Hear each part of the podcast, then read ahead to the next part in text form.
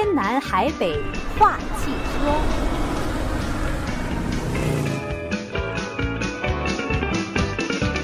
听众朋友好，周一下午的五点零八分，欢迎您继续锁定收听《天南海北话汽车》节目，我是丁月，我是李进。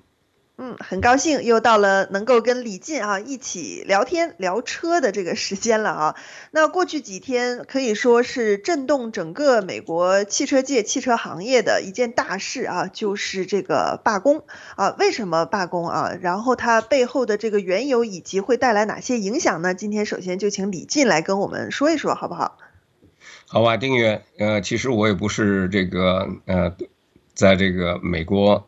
劳资这种这种纠纷哈，这个我绝对不是专家，呃，只不过呢，就是说，呃，可能在美国生活的久一些的，呃，听众朋友呢，呃，基本上就是那么回事儿。每四年，呃，这个美国汽车工会 UAW，他就一定会就是要 negotiate 一个呃重新谈判一个新的合约。嗯。好，那你谈判这个新的合约。嗯，那你当然就是呃，我的感觉就是工会呢，就一定是，呃，就真的像是做买卖一样啊，就是说，嗯，呃，我要的是这个价钱，呃，然后汽车公司呢，就是说我我只能给你这个价钱，嗯，好了，但是这个问题呢，呃，呃，就是说最后呢，双方呢，那么说吧，他一定得达成一个合议，呃，和呃这个协议。对不对？他一定达成协议。那么多年来，他都达成一个协议。只不过呢，呃，好像上一次吧，还是怎么着，就是那个，呃，双方谈判的非常呃艰苦，就是说，因为谈不到一起嘛，所以那个上一次的那个工工会罢工呢，特别是他当时是针对了那个通用汽车公司哈，据说。呃，上次的罢工呢，造成通用汽车公司损失的至少多少？呃，几十亿啊，还是多少？就是很很那个，很这个双双方都都够够伤的吧？那么说啊，对，而且呢，杀敌一百，自损三千。啊，是的，对，那就是说在这方面，嗯，呀，就是你你这个从一个工会的观点来讲呢。呃，咱们以前呢也多次报道过哈，就用老美的这句话，absolute power corrupt absolutely。嗯哼。那工会的前几任的这个工会主席呀，嗯，几乎可以说是毫无例外都被抓了。被抓了？怎么有有有什么黑幕吗？没有，都对他就是没有，就是贪污。哦，贪污、哦、，OK，对，是啊，就是说到底，工会也是个大的利益集团嘛，嗯，非常大的利益集团哈，就是不不，这不单只是主席啊，底下的高管呐、啊，等等等，都是前前后后，好像咱们就是捡重点的报道呢，大概都有二十几位这个工会的主席高管被呃联邦调查局逮捕起诉啊，等等等哈，so 所以呢，呃，当然这个目前工会。他的需求，据说是他说我要四年之内，呃，还是怎么着？就是说我要增加这个，我要呃把这个人工啊上调百分之四十。嗯啊，据说好像这两天谈一谈让步了一些哈，变成三十多了。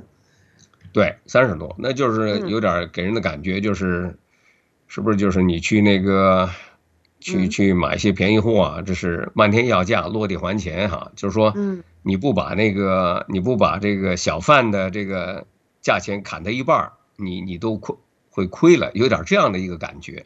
嗯，当然，这个新的工会主席他一下子就开出，就是说我四年内要涨薪四十六个 percent。哇哦！就是第一次即时加薪要二十个 percent，所以呢，这个呃很明显的就是说，假如他达不到的话，他是不是在工会的？工人的眼光里来看呢，就说你这家伙是不是，你还是个新官上任三把火？嗯，假如我们达不到这个要求，那他不是脸面全全无了嘛？对不对？是，是，而且这个三大车厂啊，这个 就是底特律三巨头嘛，是呃上上周五说就是感觉就是没得谈啊，他们提的实在是要求太高的离谱了，所以就开始罢工了，对吧？那那个在在这种情况下哈，现在呃，因为过了一个周末嘛，星期五一天呢，今天又是一天哈，呃，您估计哈，接下来会是个怎么走怎么样的走向呢？呃，这个还很难说，因为什么呢？呃，对于这个新的工会主席来讲，他非得做出一点成绩来啊，不然的话他是坐不稳这个位置的，对不对？是。呃，但是呢，不管他怎么样吧，就是说咱们也没办法，就是说估计哈。但是我看到呢，就就在昨天还是什么，呃，这个工会主席和一个美国的众议员哈，嗯，他的名字叫 Debbie Dingell，D-I-N-G-E-L-L 或者 Dingle，呃，这两个人呢在 CBS Face the Nation 那么的一个全球全国的这样一个一个节目里哈，我就觉得呢，这个新的工会主席呢讲话呢，他是有点像是怎么样呢？就是他在罢工之前一定是煽动很多的这个工会哈成员，就说你们看，你们都是都是穷人，你们已经被这个资资本主义大老板已经剥削的这个体无全肤了哈，等等等，所以呢，我们一定要。非得把这个这个钱给他赚回来。好，但是结果呢？他在这个 CBS Face the Nation，嗯，呃，他我不敢说他这个怎么跟人家去煽动啊，但是他呢说了几件事，说特斯拉哈，他说特斯拉这个公司啊，这种公司的大多数工人呢都是在勉强度日，他用的那个英文呢是 scrape the barrel。哇哦，说的把人家好像没工会的人说的就活不下去了的感觉啊！啊，而且呢，他还说呢，说他说，正是因为他们那么付出啊，才能让像马斯克这样贪婪的这种首席执行官和贪婪的人呢，可以建造更多的火箭飞船，把自己射到外太空去，好像去旅游啊，还是怎么着？嗯，OK，怎么听起来他有点仇富的感觉啊？啊，这句话就我觉得很有很有意思哈，就是说，您怎么理解？嗯，啊，特斯拉的这个工人呢，据说他们的这个薪水呢，呃，比呃 UAW 的要稍稍微低一点儿。嗯，但是呢，据说呢，它低一点儿，但是你 UAW 的工工资呢，你要交上交给工会，对不对？对，是的。啊，这是第一点。第二点呢，就是特斯拉。它的工人呢，有很多，他都是买了公司的股票，嗯，呃，就是特斯拉的股票，因为它也有 incentive 的这个 stock option 哈，嗯，呃，而且呢，据说不少，呃，都都也都是呃在股票上面呢，就是呃自己呃赚了一笔，呃，但是这个都不是问题，这这更大的问题，因为每年我也都看到过，就是说对特斯拉的这个。抨击啊，就是说他怎么奴役工人呐，怎么这个不顾安全呐，怎么这个那个的。但是呢，好像事后呢，就就说媒体炒作一番之后，事后那事儿就不了了之了。这是第一点。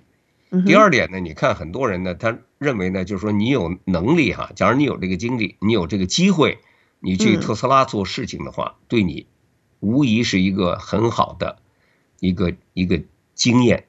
嗯，就是说你真的能够体会到人家那个那个。那个公司啊，他这个做事儿啊，他是怎么做法？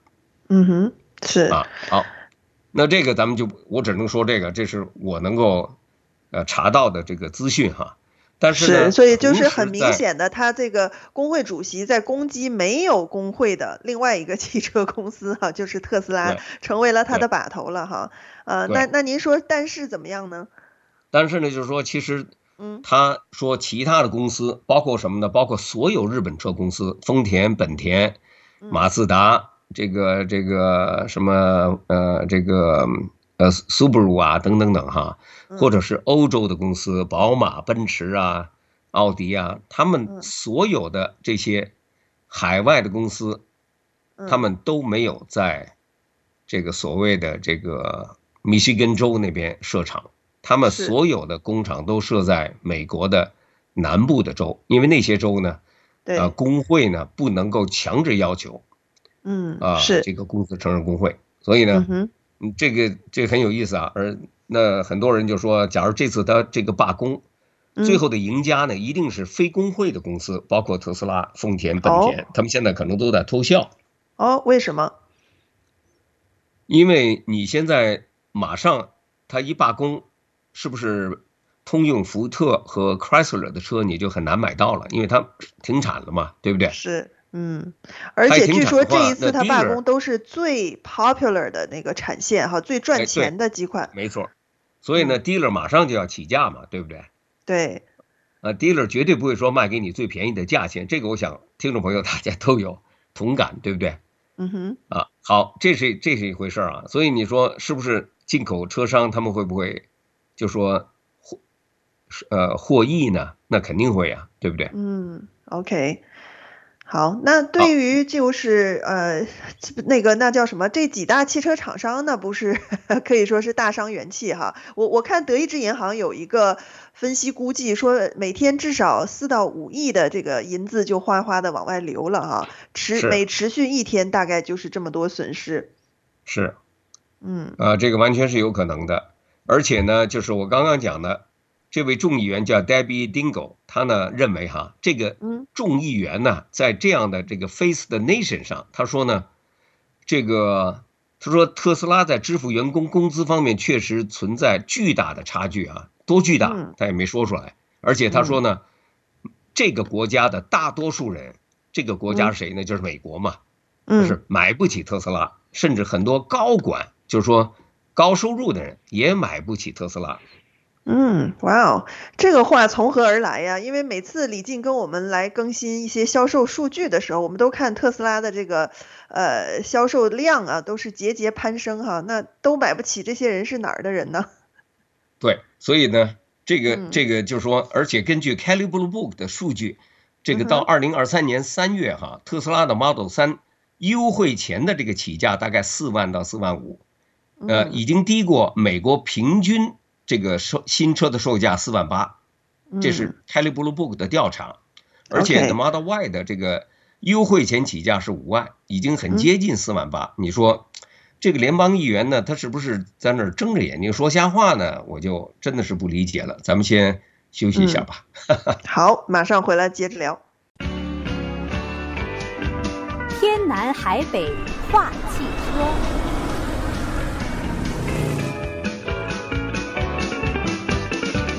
听众朋友好，欢迎您回来继续收听《天南海北话汽车》，我是丁月，我是李静。嗯，李静刚才跟我们在介绍啊，就是这几天呃，底特律三大巨头的很多汽车工人哈，在这个美国汽车工人联合会的带领下，在大罢工的事情哈，双方的这个条件没谈拢。呃，那么除了这个工会的会长和他和刚才李进讲的另外一位众议员哈，他们在电视上讲的一些话，经过李进的一番分析，我们才发现，哎，好像事实不是那么回事儿哈。那么还有什么？您觉得就是说，呃，这次罢工的一些看点？我觉得对于我们听众朋友最关心的是，它会给我们带来一个什么样的影响呢？呃，这个呃，包括通用的那个 CEO 哈，Mary Barra。他们指出来嘛，你想，就是所有的这个三大，他们呃被 UAW 雇佣的这个，不是被 UAW 雇佣，是他们这三大雇佣的这个员工啊，至少呃多少万呢？呃，可能通用自己就已经是差不多近四万多吧，那加上福特啊，这咱们就说十万，但是呢，不要忘记，就是说。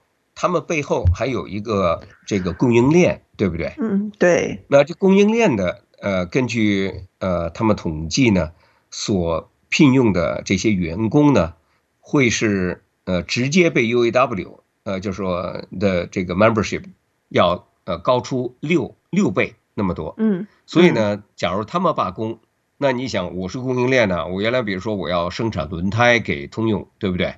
对，但是现在通用呢，就是说我现在生产线都停了，你也不用再生产轮胎了，那是不是我也要把我的生产线先暂时的这个关闭呢？因为至少我这个三大汽车公司的这个轮胎不可能我现在转手就卖给比如说宝马、奔驰啊，因为我一路都是在供应所有的这些汽车公司嘛，对不对？所以呢，我的产量一减少，我必定要削减我的这个劳工。是不是那么个道理？那不单指轮胎了，那你说这个这个刹车啊、电池啊啊等等等啊，就说它那个相相关后面的那个那个关系啊，呃，真是综错复杂，非常非常厉害。所以呢，就是说，甚至我们呃，没有直接参与这个汽车行业的，你可能都会受到影响。那你比如说底特律，那餐饮的方面会不会受影响啊？是，对，很简单。所以我就举个例子，所以呢，这其实大家都是输家，对不对？呃，但是这个咱们这个节目绝对没办法一两句话就就能够把这个工会啊和 这个劳资之间的那个利益关系。呃，你知道，而且我觉得这种做法有点，有点像是那种什么左派的这种啊，嗯，对，其实我们看他的这个要求哈，就是说这个呃，除了刚才谈的说加薪在四年之内要百分之，一开始是说要四十多是吧？然后呢，现在据说呃，今天有消息传出来说双方有有那个工会这边有点妥协了，说三十六就可以，但是他们要求就是。把那个工时哈减少到三十二小时，就相当于一周上四天班吗？然后另外就是很多这个退休福利制度啊，等等等哈，很多，呃，然后还取消什么分级的那个什么制，呃，这个这这这个制度，这个我不太了解哈。但是呢，我是听到就是说车厂那边什么福特呀、通用他们的反馈，就说福特就说如果我们答应的话，那我们就倒闭了。然后通用那边也说说他们的这个要求的支出基本上是通用的这个公司价值的两倍啊，他说那我们根本没法负担呢，就是车厂就是 表表示说我们实在是满足不了工会的条件，但工会就硬说哎我们的员工啊福利很差，怎么怎么，好像听起来双方各有各执一 词哈啊，那您怎么看？呃，这个呢实际上呃就像老美喜欢说的 truth。Lies somewhere in the in between 啊，in the middle，呃，就是说双方呢那当然，通用和福特一定是要，也就是一定喊痛啊，对不对？那当然工工会，我觉得狮子大开口在那儿，呃，你也很难说，对不对？是。So 呀，这个呢，我想我没办法，这是对对大家来讲都是一个很痛苦的一个经历。但是工会有工会的利益，呃，双方都是利益利益团体嘛，So。对这种利益的角逐，但是听您这么说下来，我觉得工人反倒是最可怜的哈，因为你看拖一天也好，他们要现在是主动的哈，但是时间拖久了，如果都不上班的话，大家怎么怎么怎么赚钱呢？对吧？如果把工厂拖垮了，连这个饭碗都没有了，是吧？听起来感觉就是。对，我觉得工人反倒是在这其中哈，就是一方面当然是呃有有些人可能觉得我要站出来为自己发声，争取自己的权益，但是呃如果这个叫什么，就是呃呃呃走走走错一步或者怎么样，这个往反反方向发展的话，那最先受到影响的也是工人本身哈。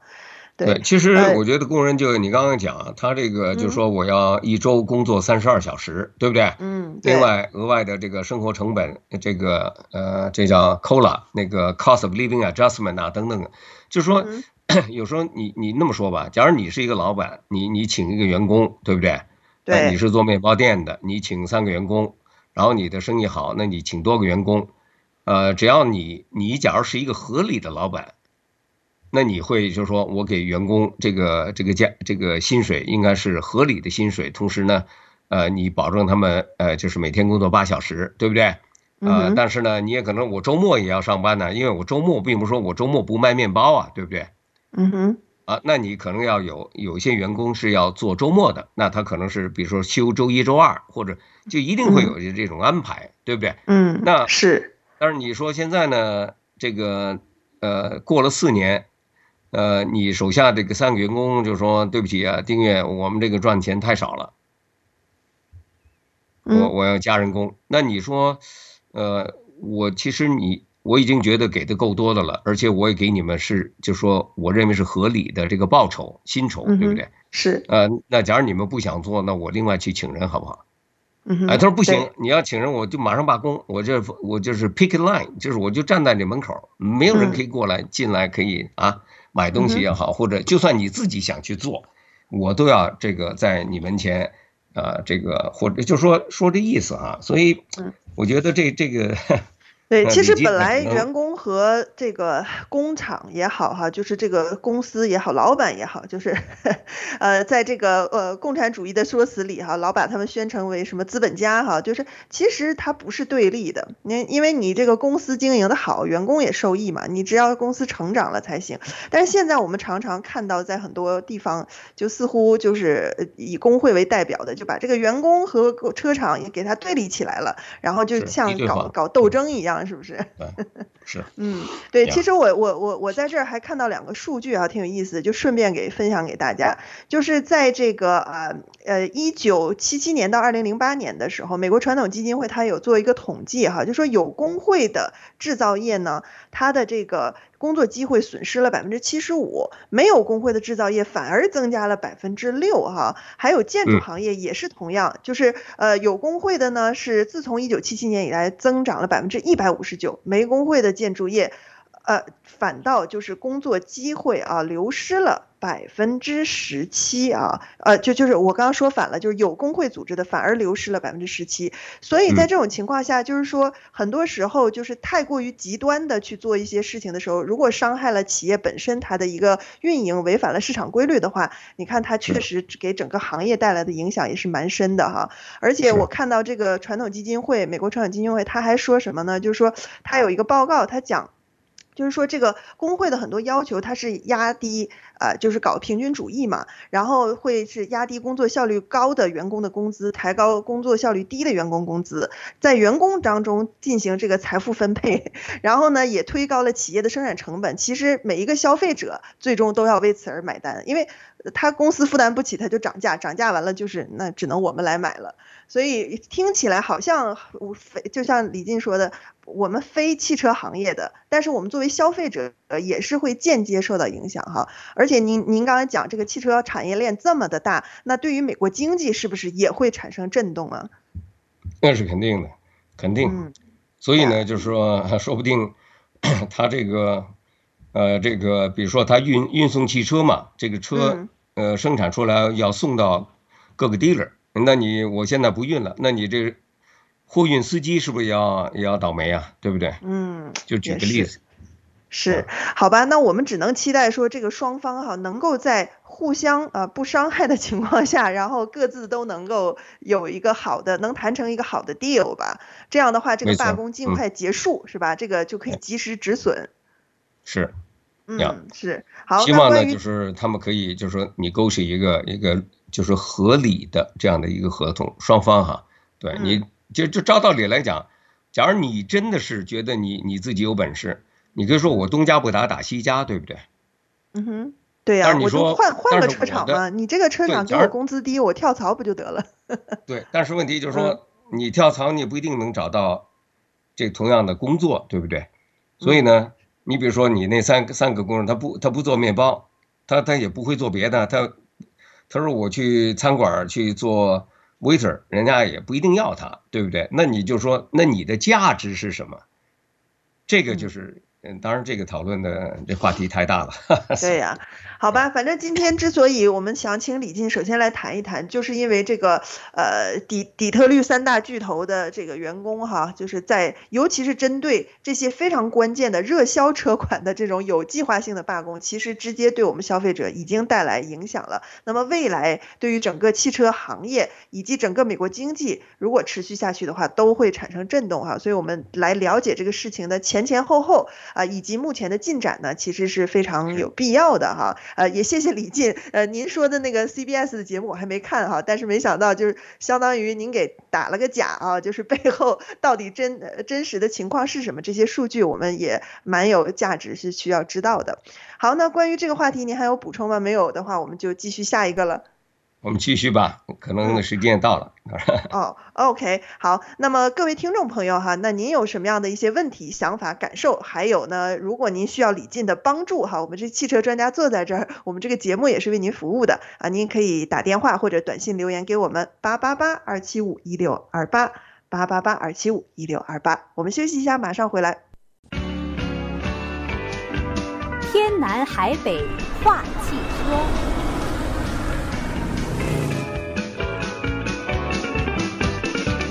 听众朋友好，欢迎您回来，天南海北话汽车，我是丁月。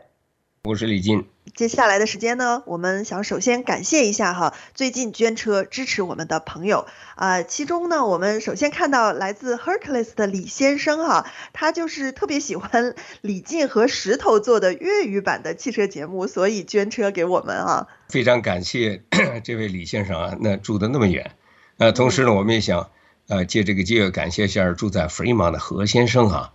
啊，那个他把呃，在疫情的时候，他把父母呢从老人公寓接到了自己家呃家建的房子一起住哈。然后他父母之前开的车也三年都没动了，所以呢，他在路上开车的时候经常听到咱们的节目，就决定把车子捐给我们，呃，支持华语电台。在这里啊，我们非常感谢何先生。嗯，是，呃，那其实像何先生谈的这个状况，也是很多人会遇到的嘛。就是如果家有这个闲置不用的车，呃，其实就。在那儿越放这个车可能就出问题，是吧？如果大家可以的话，愿意的话，也可以考虑哈，呃，捐助给我们。呃，那么另外呢，还有一个远道而来的朋友哈，其实我看到蛮意外的，是住在休斯顿的郑女士哈，她也把车捐给我们啊，她捐了我们一辆道奇车，呃，而且很有缘分的是，她是呃看了我们希望之声主持人啊，也是我们创台元老方伟的 YouTube 的节目，知道我们捐车的这个服务的哈。所以也真的是这个叫做什么有缘千里来相会吧啊！虽然是在休斯顿的这位朋友郑女士，那同样呢也是用这样的缘分呢，然后把车捐给我们了，也谢谢郑女士。好，我们一并在这里感谢。呀，嗯呀，谢谢所有的听众朋友哈。哦，还有一位 Daily City 的韩先生哈，呃，也谢谢他，因为他捐了我们一辆这个丰田的 Corolla，然后我们这个捐车组的同事还说，这个韩先生特别热心，然后捐给我们的同时，啊，还帮我们把车怎么样，就是放在我们的这个拖车上面哈，很热心，很好，非常好，感谢感谢。嗯，感谢。那如如果听众朋友有其他的这个呃车哈闲置，然后呃有这个需要，或者说看是不是呃就是可以哈想考虑捐给我们的话呢，可以联系我们的这个捐车服务部门啊。那我们可以帮您评估看看，然后看以什么样的方式让这您的车发挥最大的价值啊。好，嗯，那那关于这方面的话，我们就呃。特别的哈，想用这个时间来感谢大家一下。呃，那接下来就是再请李进继续来跟我们讲那个最近有一个学生哈，他居然发明了一个电动车哈，哎，听说表现还不错啊，这是一个什么样的车？然后这个学生他怎么会做这样的事情呢？啊呃，首先那个可不是一个学生哈，啊，这个他是呃有两个。我看两个很有意思的新闻哈，第一个新闻呢，就是呃，在这个苏苏黎世呃学术赛车俱乐部啊，他的学生们创造了一个新的电动车的加速记录哈。我们讲加速呢，都是零到一百公里啊，或者你说零到六十二英里。那其实咱们讲起加速来讲，呃，李进已经也都提到过，你比如像呃特斯拉的这个叫 Plaid 这个电动车哈。那可以坐五个人，非常舒服。那这架车的加速力呢，是零到一百公里是两秒，两秒钟，一二就已经到了这个这个一百公里的时速了。但是呢，这还不是最快，呃，还有一些你假如花几百万的去买这个车的话呢，呃，有些这种就是手工打造的这这种特别的这种超跑哈，它的这个车呢，据说比如说给呃，这个低过两秒，一点，比如说七秒、八秒啊，一点七、一点八什么这些哈。但是呢，这个学生们自己创造的这个电动车哈，它呢加速的时间是低过一秒钟。哇哦，他们怎么做到的呀？这么这么有资金实力，有那么多汽车专家的大厂商，怎么没做到呢？还是说他们不想做？怎么回事？当然，这个学学生们打造的这个电动车哈，它并不是一个轿车，而且它呃是不符合这种安全啊。他们只是说这种作为一个学术的这个这个 exercise 学术的实验，哎，就是说从工程设计来讲，你想把这个车加速到呃多快多快，那那是一个学术的一个挑战，对不对？嗯，呀，和。商用啊，对，咱们不是说商用，这个是一个就是特殊的。这种完全是手工打造的，呃，特殊的，对，呃，制造的一架车。那它这架车是就是说四个轮子，你想啊，你那么快的加速，车子肯定呢是要比较轻一点，才三百零九磅。哇哦，三百三百零九磅，正常车要几千磅吧？啊，对，正常车三千磅，呵 呵对。哇，好，那就是说它三百零九磅呢？你说三百零九磅，那当然容易了，其实不容易，因为你这个车大家都知道，就是你路稍微滑一点，你猛踩油的话，你那轮胎会打滑的，对不对？那你想这架车的加速的这个一秒都不到，那它这个轮胎肯定不能打滑，对不对？对。所以呢，它是采取了一个很有意思，就是说它。那个四个轮子呢，每一个轮子有一个马达，这样便于它那个电脑呢非常精准的控制最强的这个扭矩，但是又不能强到你轮胎开始打滑。嗯，哎，然后当然里面有一些他们还没有透露的这些这些信息哈，啊，但是呢，它的四个这个电动叫轮毂的电机呢，总输出功率呢是二百四十 kilowatt，呃，这个这个。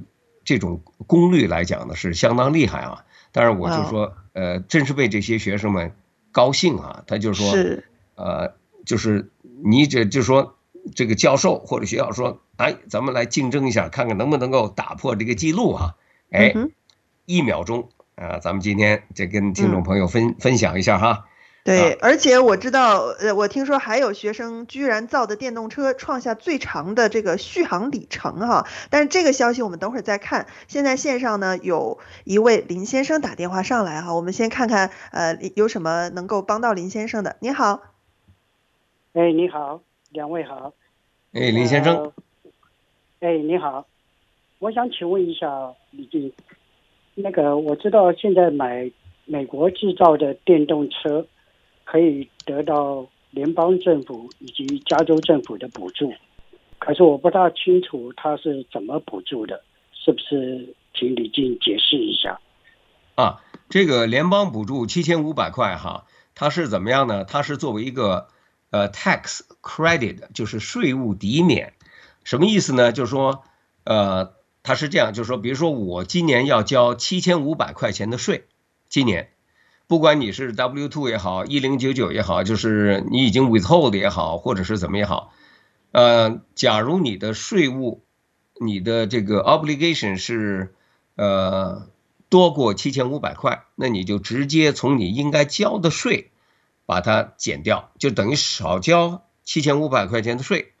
但是话又说回来，假如比如说我的 income，我的收入没有那么高，我只是我今年只需要纳税五千块钱。那怎么办？那您只能够享受五千块钱的这个税务抵免，剩下的两千五百块钱就没了。呃，你也不能说我等到明年再用那两千五百块啊，不行呀，就是一次过啊，就是这样这样一个这样一个过程啊。但是呢，呃，除了这个联邦税务抵免呢，您还可以去跟各个不同的这个电动车厂商了解一下，比如说。加州可能还有两千块钱的这个直接，它是，呃，它不是税务抵免哦，它直接好像就是把这个给你写一张两千块钱的支票，啊、呃，同时呢，有的时候像我们的这个电力公司啊，太平洋瓦电公司啊，或者是我们上次讲，比如说半岛清洁能源呐，啊、呃，这些公司呢，他们也有可能有各种优惠，呃，您可以直接跟他们咨询，哎，就这样，希望回答了林先生的问题哈。嗯，好，那现在也到了我们要休息的时候了。其他朋友如果有什么问题呢，还可以继续打上来八八八二七五一六二八，我们马上回来。天南海北话汽车，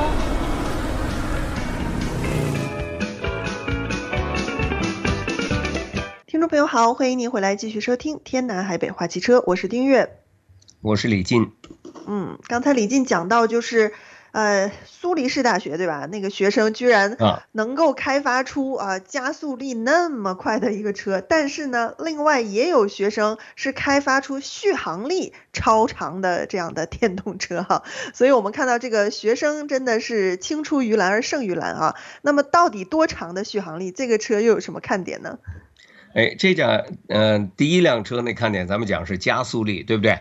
只是为了追求极限的这个加速度哈。好，那这个呃创造最长续航里程的这个世界纪录有多长呢？一千五百九十九点二七英里。哇哦，一千多英里啊！